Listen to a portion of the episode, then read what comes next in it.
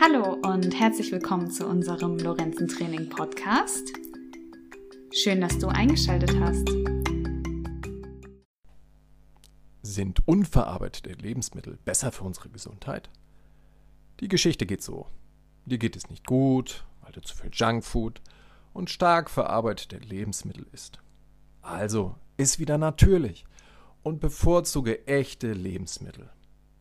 Wenn minderwertige Zutaten durch Zucker, billige Pflanzenfette und den chemischen Baukasten aufgepeppt werden, um ein kulinarischer Background sich in Tiefkühlpizzen und Dosenessen erschöpft, dann geht die Gleichung, dass man zu mehr unverarbeiteten Lebensmitteln greifen soll, auf. In solchen Fällen ist der Ruf nach mehr unverarbeiteten Lebensmitteln wahrscheinlich ein ziemlich guter Rat. Allerdings lässt sich jede Teilwahrheit so aufblähen, dass hinterher das Gesamtbild völlig verzerrt wird.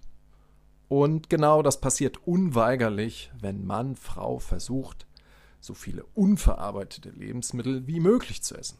Dann wird aus dieser Formel eine Essstörung, die unsere Gesundheit und unser Wohlbefinden schädigt.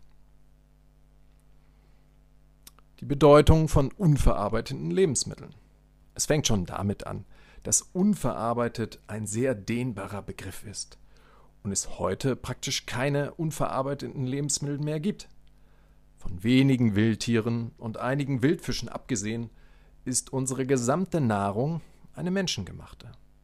Sind denn Gemüse und Obstsorten nicht echte und unverarbeitete Lebensmittel? Auch diese sind vom Menschen gezüchtet worden und wir kochen Kartoffeln und andere Lebensmittel ja deshalb, weil sie so bekömmlicher und nahrhafter werden. Die Menschwerdung ist untrennbar mit der zunehmenden Ver- und Bearbeitung unseres Essens verknüpft. Denn nur dadurch konnten wir potenzielle Giftstoffe in der Nahrung reduzieren und die Nährstoffdichte deutlich erhöhen. Ein Blick in die Vergangenheit. Ein Blick in die Vergangenheit zu unseren affenähnlichen Vorfahren lohnt sich, um das rechte Maß an verarbeiteten Lebensmitteln für sich wählen zu können.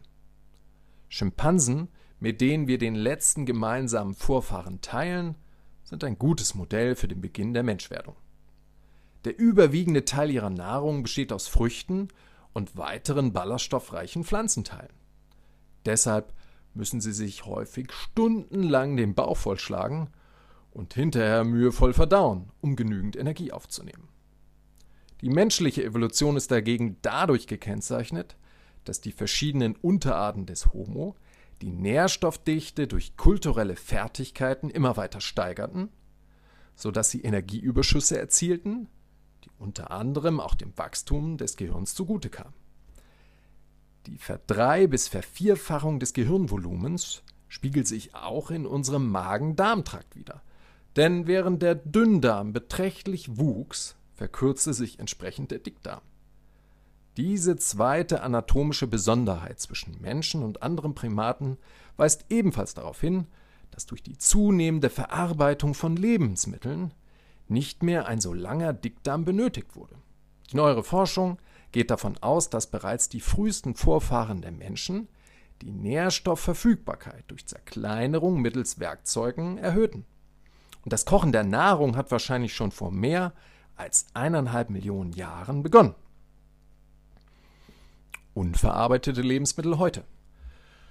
Die Forderung, möglichst unverarbeitete versus bearbeitete Lebensmittel zu essen, ist erstens gar nicht möglich und zweitens haben aktive Menschen einen ziemlich hohen Energiebedarf. Und der lässt sich nicht allein durch unverarbeitete Lebensmittel decken. Deshalb lautet die richtige Frage, welchen Grad an Ver- und Bearbeitung sollte unsere Nahrung aufweisen?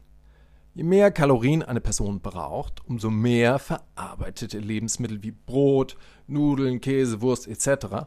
muss man für die Erhaltung seines Energiebedarfs essen. Die wichtigsten Bedürfnisse unseres Gehirns und Körpers lassen sich nicht mit Brokkoli und Salat stillen, sondern die Basis sind Fett, Kohlenhydrate und Proteine.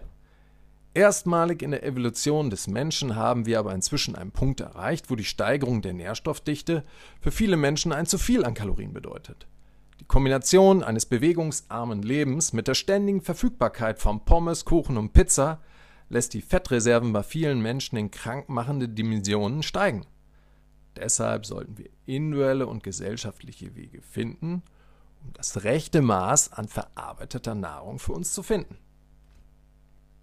Die gute Nachricht ist also, dass wir nicht einem Mikronährstofffetischismus frönen und generell Fett und Kohlenhydrate verteufeln müssen. Es kommt dagegen auf das richtige Maß an, denn bei einem aktiven Lebensstil haben auch Käsekuchen, Pizza und andere Lieblingsspeisen einen Platz in unserer Ernährung.